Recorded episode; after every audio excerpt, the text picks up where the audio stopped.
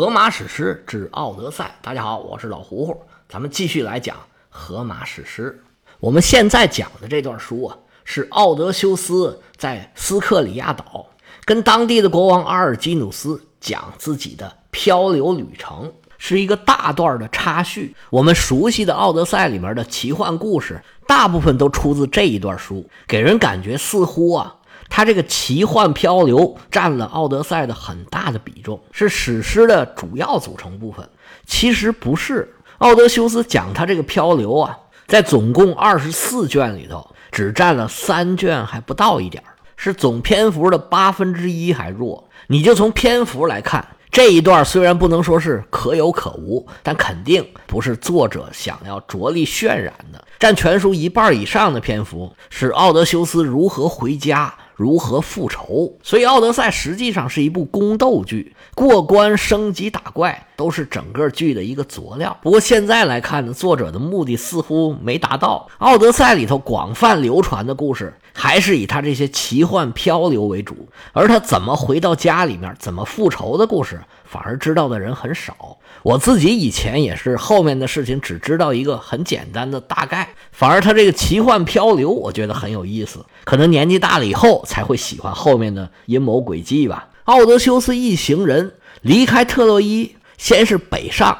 来到了色雷斯的海岸，在那儿烧杀抢掠，抢了很多的东西，而且呢，他们还勒索了一笔保护费。色雷斯的保护神是阿波罗，当时最有钱的应该就是各地的祭司。奥德修斯上岸来打家劫舍，这神庙啊，肯定是一个主要的目标。当时一般神庙啊。都是当地最好最大的建筑，目标很大。那奥德修斯自然少不了要去逛一圈。奥德修斯这帮海盗一找到神庙，就拉开了要抢劫的架势。不过为了尊重当地的保护神，也就是阿波罗呀，并没有真的动手。这里阿波罗神庙的这个祭司啊，名字叫做马荣。一看，哎呦，好像情况有缓，赶紧跑出来跟奥德修斯他们这帮人协商，说：“各位。”稍安勿躁。哎，我们这儿呢可不是寻常的所在。伸手一指，我们这儿啊可是阿波罗的神庙。你们有什么想法啊？可以跟我来说嘛。咱没必要动刀动枪，打扰了阿波罗大神的清静，对您各位啊也不见得是好事儿。我这儿呢有小小一点的意思，希望您各位笑纳，咱们也交个朋友。奥德修斯一看，嚯，太敞亮了。既然主动他要交保护费，那咱就不用抢了。于是啊，奥德修斯就从他手里拿了七个塔兰铜的黄金，还有一个白银的对缸。这在当时应该是一个经常作为礼物送给别人的一个东西。拿它作为礼物，在我们这书里面已经出现好几次了。奥德修斯一看这东西可不少，行，我就收下了。另外，你们这儿还有没有什么特产呢？马荣一听，哎，有，我们这儿还真有一样特产。来，你随我来。奥德修斯跟着进了神庙。马荣推开一间房的门，奥德修斯一进屋就觉得，哎呀，酒香扑鼻。祭司马荣指着里头这些坛坛罐罐，说：“看见没有？这些就是我独家出品，蝎子粑粑独一份全世界只有我这儿有最好的红葡萄酒。”来，你拿一个大皮袋，我给你灌点儿。奥德修斯一看，哎呀，太好了！这酒啊，一闻就知道是多年的陈酿，是顶尖儿的好酒。奥德修斯赶紧吩咐手下人：来来来来来，拿个大皮袋来，咱们多装点儿。奥德修斯的手下拿着这坛子，吨吨吨吨吨吨吨，倒了一罐又一罐，是倒了一罐又一罐。整整倒了十二罐子酒，才把这皮带给装满。马荣看着这心疼啊，但是又不能表现出来，还跟奥德修斯说：“我们这酒啊，跟别的酒不一样，我们这个特别特别的浓，你得兑二十倍的水才能正常的喝。”哦，这么好呢？行，我记得了。马荣说：“这事儿啊，可是保密的，别跟别人说呀。在我们这儿啊，只有我、我老婆。”还有另外一个仆人知道这个秘密。奥德修斯说：“好，好，好，好，好！”连连点头，带着酒，拿着金银，心满意足，都拉回船上去了。但是随后，奥德修斯的手下因为恋战，被当地的土著给打了反击，最后仓皇逃离了这个色雷斯的海岸。随后，奥德修斯遇到了风暴，整支船队被一路往南刮，漂了十天，终于上岸了。奥德修斯派了几个手下去打探情况，结果碰到一帮本地人呢，拿现在话说就是嗑药的，他们就吃当地出产的一种果子，吃了这果子啊，这人就觉得通体舒畅。无比的快乐，别的啥也不想，就想在这儿待着，继续吃这果子。奥德修斯的手下一看他们吃，那我也吃吧。于是啊，就吃了本地人给他们的果子。结果可倒好，这几位啊是流连忘返，来干嘛的？他们都给忘了。最后，奥德修斯亲自带人来把他们给绑回去了，然后赶紧带着手下上船，生怕再有人磕了这果子，到时候想走都走不了了。船队的下一站就是独眼巨人所在的岛了。奥德修斯虽然听说过这个岛，但是毕竟是不知道深浅，小心翼翼地靠近了这个岛屿。等他们来到这个岛的时候，天色已晚，借着朦胧的月色，奥德修斯一看，这岛太漂亮了，眼前就有一个港湾，是天然良港，船往岸上一靠，根本呢就是连绑都不用绑。风平浪静，直接靠上去就行了。港湾面对着就有一条小溪，一股清泉是哗哗就淌过来了，这直接就把淡水的问题给解决了。这岛上树木是郁郁葱葱，长满了杨树。岛上土地开阔平整，虽然没有农户，但是看得出来土地非常的肥沃，而且呢气候非常的适合农业生产。现在的学者研究啊。他说：“这个岛就是现在的西西里岛，那可是一个大粮仓啊！但是那都是后话。现在这个岛啊，上面只有独眼巨人。奥德修斯指挥手下弃舟登岸，席地而卧，先忍一宿吧。有什么事儿啊，明天再说。正巧这时候啊，天上来了一朵云。”把月亮给遮住了，海上起了一阵雾，原来就模模糊糊的海岛，现在已经是看不见了。整个船队也被迷雾包围，反正啥也看不见，迷迷糊糊，正好睡觉。所有人踏踏实实睡了一个好觉。第二天早上是旭日东升，是一个大晴天儿奥德修斯起来一看，哎呀，这海岛太漂亮了，走，我先去逛一圈。前前后后转了一圈。他有一个重大的发现，发现这岛上啊，全都是野山羊啊，满山遍野，到处都是。奥德修斯心里这高兴啊，这是送上门的大餐呢，赶紧叫手下来来来，咱们拿东西，回到船上取来强弓硬弩，还有各种各样的标枪武器。他把所有的人分成了三队，干嘛呀？分头出去打猎去。原来有六百人，在色雷斯损失了七十多个，现在还有五百出头。这一队人呢，也有将近两百人。奥德修斯这些手下呀，都是老兵油子，打仗打惯了的，抓个山羊可是小意思。而且这羊啊，满山遍野，到处都是。不多一时，各支队伍都是满载而归。他一共有十二条船，每条船分了九头山羊，另外呢，还多出一头。就给了奥德修斯九乘以十二，一百零八头，加上一头，就是一共打了一百零九头山羊，有肉吃了，那当然高兴了。大家是有说有笑，有吃有喝。奥德修斯又吩咐人把那个酒给拿出来，大家这么一分，哎呀，这个痛快！他们这吃着喝着，奥德修斯也没忘了了解一下岛上的情况。吃的差不多了，奥德修斯登上了一个小山包。四下一看，哎呦，炊烟缭绕。原来在他们的周围啊，稀稀拉拉住了很多的独眼巨人。到了饭点了，他们都开始生火吃饭，到处都是那个咩咩的羊叫。这一天呢，又是打猎，又是吃喝，过得也是非常充实。不知不觉是天色渐晚，天黑了就睡觉吧。一夜无书，次日清晨，大家都睡醒了。奥德修斯把所有人聚集到一块儿，开了个会。奥德修斯说：“大家都听好了啊，我可要作死了。”当然了，原文上他不是这么说的，但是其实这意思也差不太多。他说：“我昨天呢上山看了一看，发现这岛啊，哎，还真挺有点意思。我早就听说了，这岛上住了很多呀独眼巨人。我打远处啊，影影绰绰一看，好像也没有那么可怕吧。所以我决定啊，我要带上一船人，围着这岛啊，我们去探一探险，找几个独眼巨人去玩一玩。看看他们到底长啥样，他们平常的日子是怎么过的？咱这不是有十二艘船吗？其他十一艘船，还有你们各位啊，就在这等着我的好消息吧。其实他们吃饱了喝得了，弄了那么老多羊，直接出发，其实就没这个事儿了。但是奥德修斯他这一路上啊。往往是因为画蛇添足，惹了很多的麻烦。不作死就不会死啊！奥德修斯这么长时间的漂泊呀，从某种意义上来说，真的怪不了别人，就是他自己作的。后边还有好几次，要不就是他，要不是他的手下，就是因为好奇，惹出各种各样的祸来。其实这次也是一样，你走就走呗，你去撩死人家独眼巨人干嘛呀？人没招你，没惹你的，不，人家奥德修斯就得去看看。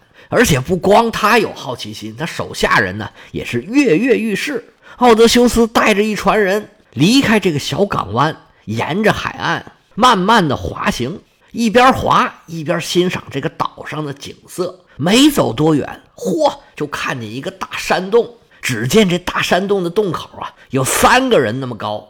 洞口的旁边啊，长着月桂树。洞口啊，还有一个大院子，外头还有用石头砌的石墙。这一看呢，就是有人住的地方。奥德修斯赶忙下命令：“哎，停停停停停，靠岸！”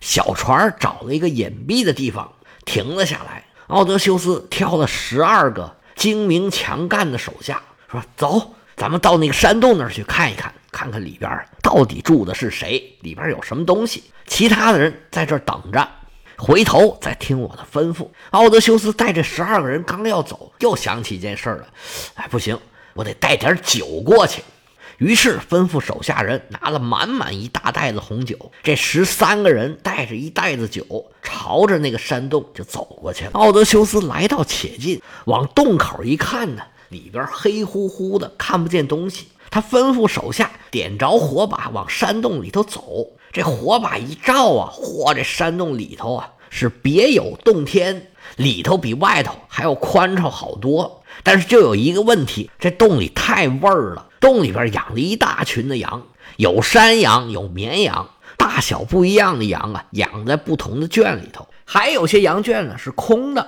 很明显是这个山洞的主人呢出去放羊去了。就见山洞的墙边上堆着大大小小、各种各样的坛坛罐罐。里面装的呀，无一例外，满满登登，全都是羊奶。这些瓶子罐子比奥德修斯他们用的这些东西啊，要大上好多好多号。在这些瓶子旁边，一块一块磨盘那么大的，全都是奶酪。奥德修斯跟小伙伴都看傻眼了，哇，这么老多呀！长这么大也没见过这么大块的奶酪啊！奥德修斯走上前去，掰了一块奶酪一尝，哎呀，这味道还不错。奥德修斯的手下跟他提议说：“哎呀，头啊，这奶酪这么老多，咱们赶紧搬一些回到船上，再赶几只羊，咱们赶紧走吧。”奥德修斯现在这该死的好奇心又上来那劲儿了，说：“不行，咱不能着急走。这洞里面住的是谁？长什么样？他到底是怎么过日子的？咱还不知道呢。咱不急啊，来来来，过来过来，生一把火，再掰点奶酪过来。”咱们坐在这儿，一边吃一边聊天，一边等这个洞的主人。我倒要看看这洞啊是一个什么人住的。一看奥德修斯这么坚决，手下人呢也只好听他的，点上篝火，坐了一圈坐等这洞主人归来。奥德修斯他们就在这儿坐着，一直等到了傍晚时分，就听见山洞外边咚咚咚咚，这声音跟砸夯一样。伴随着旁边啊咩咩的羊叫，咚咚的声音震得奥德修斯这耳朵直发麻。过一会儿啊，就见一捆干柴揉啪摔在了奥德修斯他们旁边。奥德修斯一看，这哪是干柴呀？这就是一棵棵的小树。要是真砸在奥德修斯他们身上啊，这小命直接就交代了。吓得奥德修斯赶紧往洞里头藏，偷偷的往外瞄。就看见洞口出现了一个巨人，只见这个巨人是肩宽背厚，披了一身的麻布，手里拿着一棵大树，大脑袋、大鼻子、大嘴，最可怕的是脑门上啊长了一只炯炯有神的大眼睛。这巨人长得跟一个小山那么大，所以刚才走起路来咚咚咚咚。他刚才扔进来这捆柴火是准备晚上生火做饭用的。看来这是一个独居的巨人。他先是把所有的母羊都赶进了山洞，公羊就放在门口的院子里头。然后拿了一块巨大的大石头，窟咚往山洞门口一堵，这些羊可就出不去了。然后他就把这些母羊啊，一头一头就抓过来，把羊奶挤到那些坛坛罐罐里头，一半留着做奶酪，一半呢就放在桶里，准备随时拿起来喝。然后把母羊赶进各个羊圈里头，把小羊一个一个抓起来，放在母羊的肚皮底下。看来这巨人生活也不容易，平常干的活啊也不老少的。他干着干着，感觉这山洞里有点不对劲儿，哎，似乎跟平时有哪儿不太一样。于是点起火来，这么一照，就看见奥德修斯带着十二个人躲在山洞的角落里，在那儿瑟瑟发抖。这巨人一看他们，哎呀，乐了，张嘴就问：“你们是谁呀？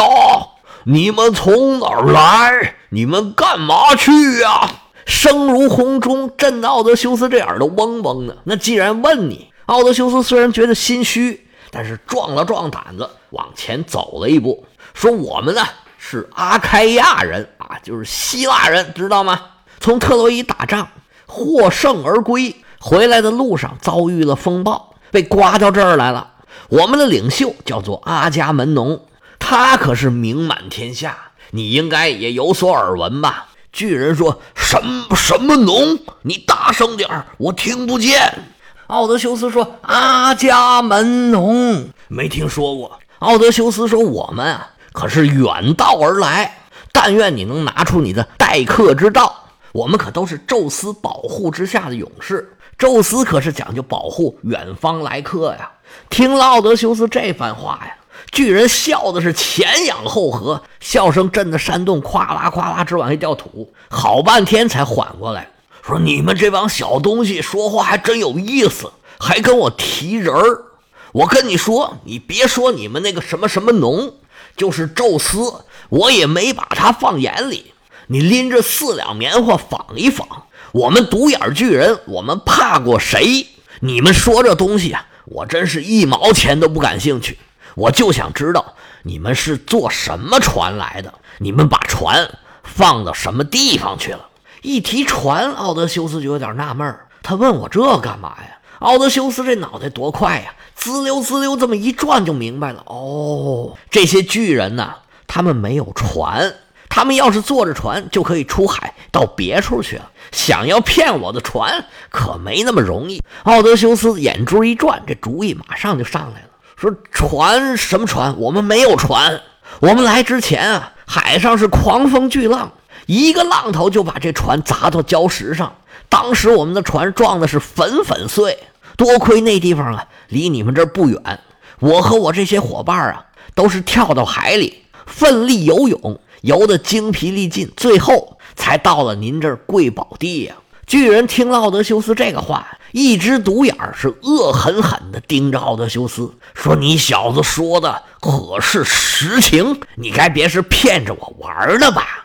说着话，朝他们这几个人是越走越近，这眼睛瞪得奥德修斯直发毛啊！奥德修斯说：“我我我怎么能骗你呢？我说的话句句属实。”只见这巨人嘿嘿冷笑。两只手冲着奥德修斯就伸过来了。要想知道这巨人想干什么，奥德修斯的吉凶如何，咱们且听下回。